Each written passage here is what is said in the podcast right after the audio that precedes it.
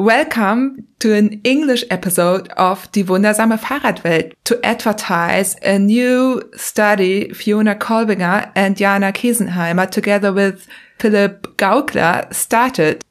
Yeah, um, uh, thanks, Johanna, for, for helping us out with um, advertising this study. So um, basically, in very brief words, uh, what the study is about is we would like to find out why certain participants in long distance cycling develop certain symptoms and others do not. So basically, we have observed or through talking to other participants of long distance cycling races or events, uh, we have found out that some people develop things like water retention and swelling of certain body parts. Um, or eyelid swelling. So uh, other people notice urine changes, and all this might be related to changes in kidney function. So we would like to find out how often does this actually occur, and um, who actually has these symptoms and who doesn't have these symptoms, and what differentiates the groups that have the symptoms and that don't have the symptoms.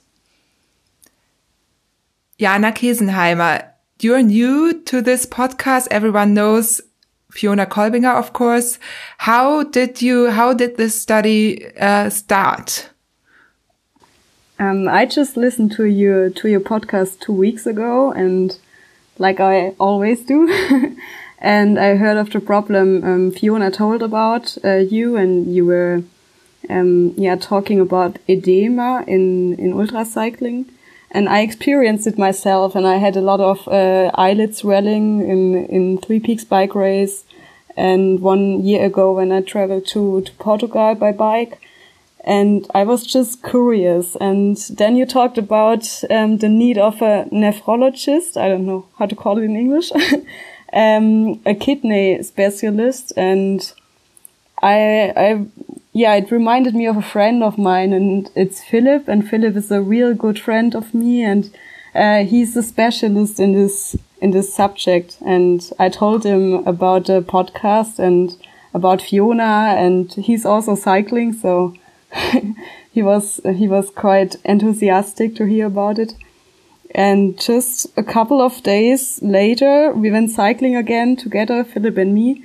And he told me, well, you won't believe what happened. I just, um, got a call and he, he, he, yeah, he connected with Fiona and yeah, he told me that they want to do a study but have no idea how to do a survey online and maybe need some statistical help. And yeah, that's why I wanted to help them. And now we are a really good uh, trio.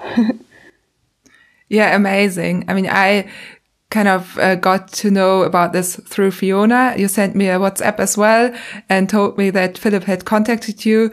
And I was like, the podcast has not been even been online for one week and you already like, you know, it's amazing. I, I'm just really happy. yeah, it was fantastic. I mean, this is a speed that we are not used to at all in science. So usually science tends to be slower than this, but it was really cool because this is the original thought of science, right? You have a problem and you have made an uh, like a weird ob- observation or an observation that caught your interest and then you have a question in mind you have a, a hypothesis and then you have three people who are enthusiastic about it and want to find an answer to it so it's it's really cool as i understand the first post about the study was online on the 27th and we're recording three days later now and you've already almost got 1,000 participants. yeah, yeah, we are surprised, but yeah, it's amazing.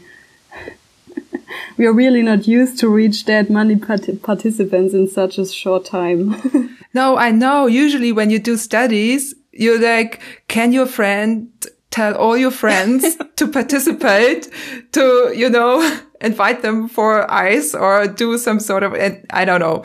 But in this case, everyone was so curious and so helpful. I mean, it takes five to 10 minutes. I filled in the form as well. And yeah, and everyone's, I think, really curious about the results. So can we expect results soon? How long will the study go on for, Jana?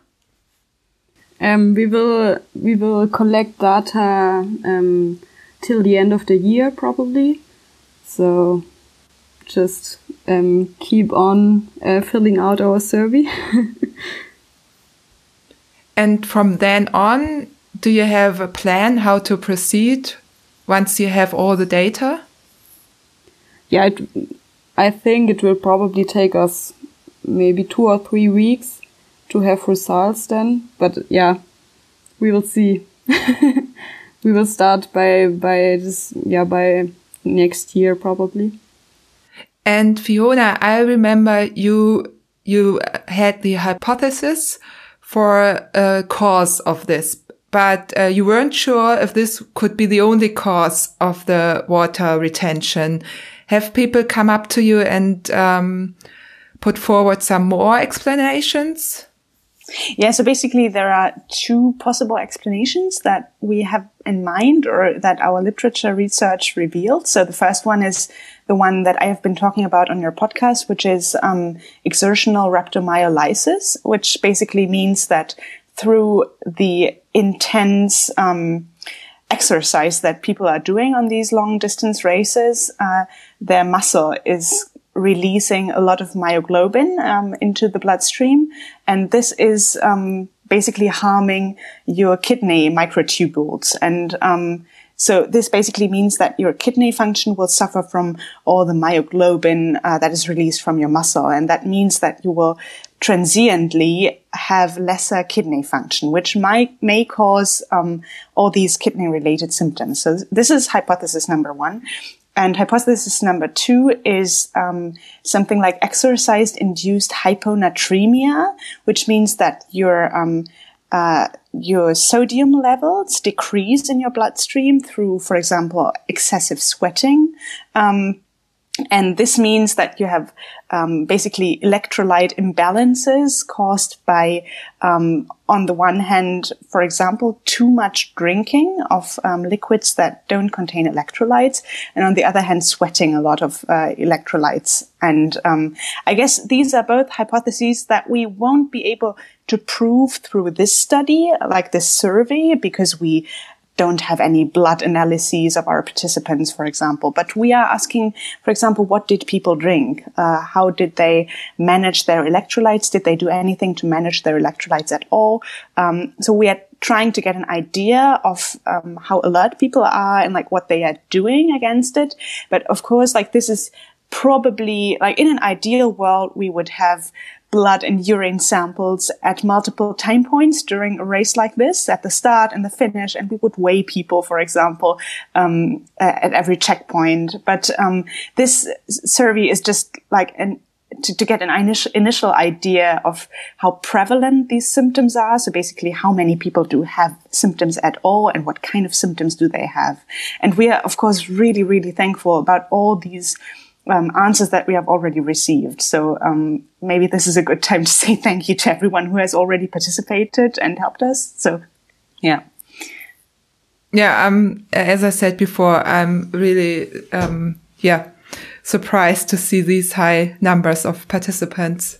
And yeah, you got support from the transcontinental race, uh, from Anna Haslock. She shared the study through the email list I don't know how many people are on there, but I received the study also in my email inbox. And yeah, um, looking at the transcontinental race, how could a field study look like? Um, well, so as I said, like uh, the most important I would say like parameters that we would like to assess here would be blood parameters on the one hand, for example, electrolyte levels, and then also kidney function parameters such as creatinine levels. Um, so this would be how we could objectively quantify the kidney function and like the development um, of the kidney function over time. Um, but then also there are some means to um, observe symptoms. For example, we could check the body weight of participants. So maybe, for example, if people get water retention, their body weight may increase actually during um, the course of a bike race transiently. I mean, of course, most people will feel like they lose weight during such a long distance bike ride or bike race, but um, many people might uh, have an increase in their body weight transiently. So we would like to take the body weight of people. We would like one idea would also be to, for example, have an app um, for participants to uh, to give them the possibility to track their um, water intake, drink intake, and maybe they could take a photo through that app and send it to us, like to the study team, um, so that we could observe what people eat and if that may be related to the development of such symptoms. So there are many ways, but um, like regarding the parameters that we would like to have body wise, that would be um, blood, probably at least at the start and at the finish, and uh, urine at the start and at the finish. And then um, there are some things that you could additionally do, such as a sweat swab to kind of find out how salty people's sweat is. So there are differences. Um, but yeah, as I said, like this um, survey that we are conducting now is um, the necessary preparation for this because we need to know how abundant these symptoms are in our community. And then the second thing that our survey could be good for is actually to find numbers about uh, the community in general. So we could, we are asking for jobs, for example. So many people feel like there are lots of engineers in our community that does long distance cycling. And we can probably give some numbers after this survey. So say, uh, how many percent of our participants are working in engineering, how many are uh, working in healthcare, and so on. Jana, is this the part that you were most curious about as a, a social psychologist and researching in this area? I often wondered before um, if ultracyclists are um, masochists.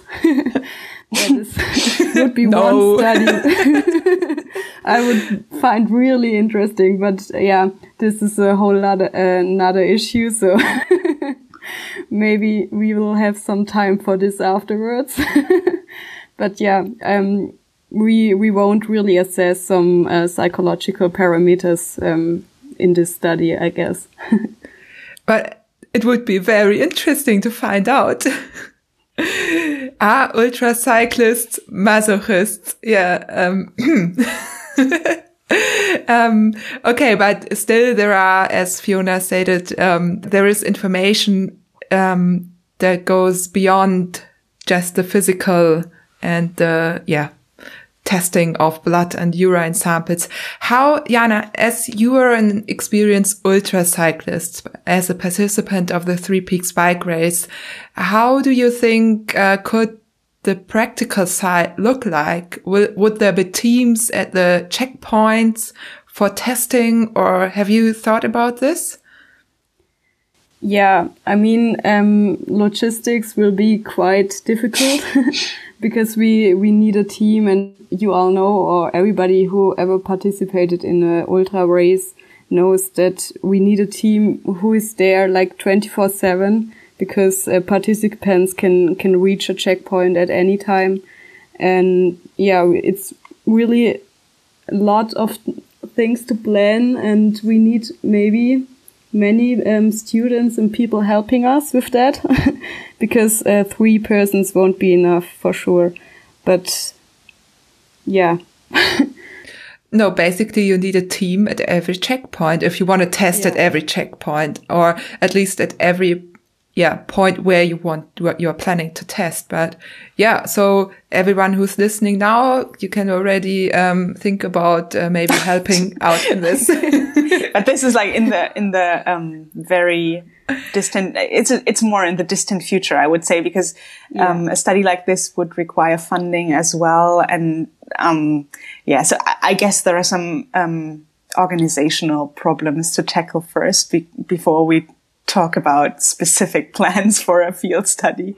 Um, yeah, but uh, of course, it, like as Jana pointed out, it would require a lot of manpower, and um, I mean, it would be conceivable that people have something like a, a study car and um, a car that could drive along to from one checkpoint to another. That that would be conceivable as well. But um, as I said, like it's it's going to take some preparation and um, funding and manpower. And yeah.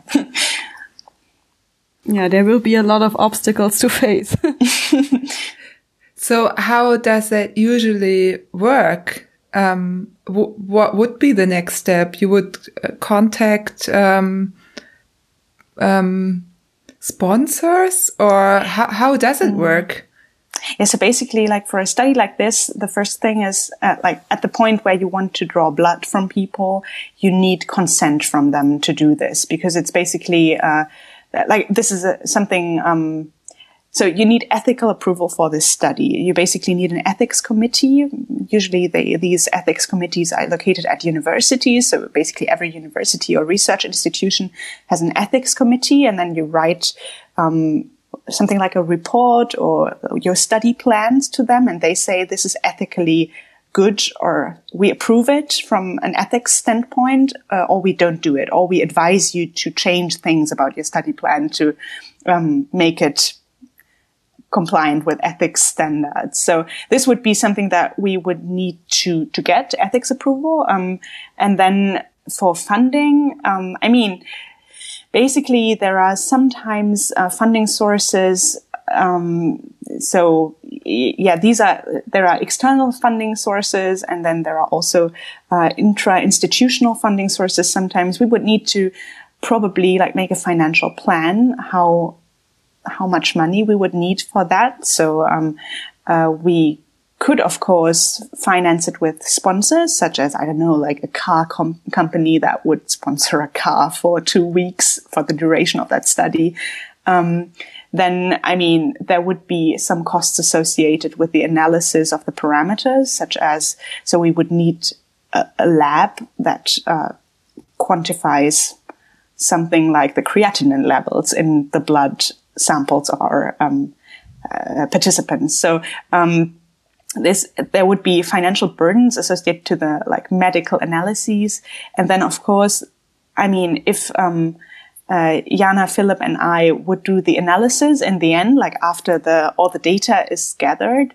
Um, that would take something from our time as well. So, I mean, at the moment we are doing this in our free time. Like we are mostly communicating in the evenings and at night and on the weekends. So, um, we are very productive. But, um, if that would take something from our time, we would need to think if we would like to do that in our free time, uh, or if like, um, yeah, I don't know. For example, Jana has a lot of other projects going on as well. So, um, if she can't work on these other projects, but analyzes stuff for this study, then, um, we would need financing for Jana to do this. So, uh, just that as an example.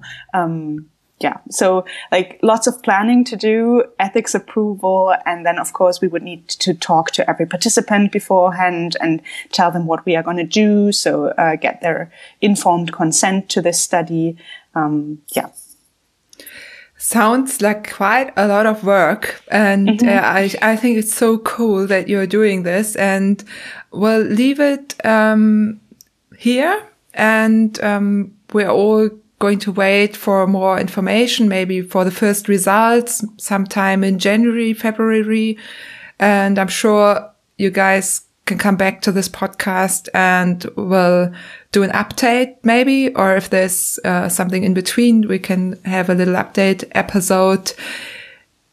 This is the English uh, part for now. And we've uh, discussed beforehand that we would like to do a German a conclusion. Fiona, would you be so kind and make an, a German um, Zusammenfassung für uns? Ja, genau. Jetzt haben wir direkt den schönen Übergang ins Deutsche gefunden. Ähm, genau. Wir haben jetzt ähm, im Prinzip relativ kurz unsere Studie vorgestellt, äh, über die einige von euch sicher auch schon über die sozialen Medien erfahren haben werden. Im Grunde genommen ähm, geht es darum, dass wir erfassen möchten, warum bestimmte Menschen Symptome entwickeln während langer Fahrradtouren, die mit der Nierenfunktion zu tun haben könnten und andere Menschen, die auch an solchen Fahrradrennen teilnehmen oder langen Radtouren, das nicht tun. Und bei diesen Symptomen geht es im Speziellen beispielsweise um Wassereinlagerungen in bestimmten Körperteilen. Also manche Leute bekommen zum Beispiel angeschwollene Arme, Beine, Finger. Ähm, bei manchen Leuten schwellen auch die Augenlider an, so dass man nur noch durch solche Schlitze guckt. Und ähm, wir möchten eben herausfinden, mit welchen Faktoren das assoziiert ist. Und aus dem Grund, ähm, wir haben da ja in deinem letzten Podcast oder in unserem letzten Podcast, den äh, wir, Johanna, gemeinsam aufgenommen haben, äh, darüber kurz gesprochen und Hypothesen formuliert, woran das liegen könnte. Und ähm, daraufhin hat sich ähm, Philipp Gaukler, ein angehender Nephrologe aus Innsbruck, äh, bei mir gemeldet, der über Jana Kesenheimer, die jetzt auch hier bei uns im Podcast war, ähm, äh, auf diese Fragestellungen und auf dieses ganze Problem und damit darauf, dass wir uns damit schon beschäftigt haben, aufmerksam geworden ist. Und ähm, wir haben dann nochmal eine Literaturrecherche gestartet und herausgefunden, dass es dazu wirklich keine belastbaren Daten gibt bis jetzt zu ähm, der Entwicklung von Wassereinlagerungen bei langen Radtouren. Und dann ging das alles sehr, sehr schnell. Wir haben fix eine WhatsApp-Gruppe gegründet, ähm, wir drei, und ähm, haben dann in kürzester Zeit, also jetzt in diesen zwei Wochen, die seitdem vergangen sind, einen, ähm, ja, ich sag mal, relativ umfangreichen Fragebogen auf Englisch entwickelt. Ähm, das dauert so fünf bis zehn Minuten, den auszufüllen, der eben befragt, ähm, was für Symptome man entwickelt hat, in welcher Stärke und zu welchem Zeitpunkt in dieser Radtour oder während dieses Radrennens. Genau. Und dazu ähm, überprüfen wir eben auch noch oder fragen wir demografische Daten ab ähm, von unseren Studienteilnehmern oder Umfrageteilnehmern, sowas wie Alter, Geschlecht, äh, ob man Begleitmedikamente nimmt, sowas wie Blutdruckmedikamente, ob man äh, hormonelle Verhütungsmittel verwendet und so weiter. Also wir versuchen so ein sehr umfangreiches Bild unserer Community auch zu bekommen, fragen auch zum Beispiel nach dem Beruf, äh, ob Leute in der Medizinbranche arbeiten, ob das Ingenieursberufe ähm, sind sozusagen, in denen man angestellt ist. Und ähm, das ermöglicht uns eben, dass wir zum einen ähm, das die Häufigkeit oder das Vorkommen, wir sagen in der Medizin die Prävalenz dieser Symptome erfassen können und zum anderen, dass wir auch einmal Zahlen über unsere Community kriegen. Also es ist ganz oft, dass Leute sagen, oh, ich habe das Gefühl, das sind unheimlich viele Ingenieure in dieser Rad-Community und wir ähm, werden hoffentlich genaue Zahlen dazu liefern können. Und genau, bis jetzt hatten wir in den ersten drei Tagen dieser Umfrage fast 1000 Teilnehmer aus über 30 Ländern und das ist ähm, wunderbar und da sind wir schon sehr, sehr dankbar und sehr, sehr überrascht, ähm, äh, über diese Resonanz. Aber mehr ist immer besser bei solchen Umfragen. Und deswegen wäre es klasse, wenn wir jetzt noch so einen kleinen Schneeballeffekt anstoßen könnten mit diesem Podcast und ähm, noch mehr Leute dazu bringen könnten, daran teilzunehmen. Ich bin mir ziemlich sicher, dass wir das werden. Ich verlinke die Studie natürlich in der Beschreibung und ähm, bin selber schon mega gespannt auf die Ergebnisse. Jana und Fiona, vielen Dank, dass ihr da wart und wir das so spontan gemacht haben. Ähm, für mich ist das ja auch wie so ein kleines Podcast-Baby, das hier gerade äh, zur Welt gekommen ist, da ihr euch ja über den Podcast irgendwie kennengelernt habt. Und äh, ja, das ist schon irgendwie schön. Und äh, noch viel schöner ist, dass diese Studie einfach so mega spannend ist, dass ich so gespannt bin auf die Ergebnisse. Ja, wir sprechen bestimmt noch mal und bis dahin wünsche ich euch eine ganz schöne Adventszeit und hoffe euch bald wiederzusehen. Danke, Johanna. Ja, klar. Danke, Johanna.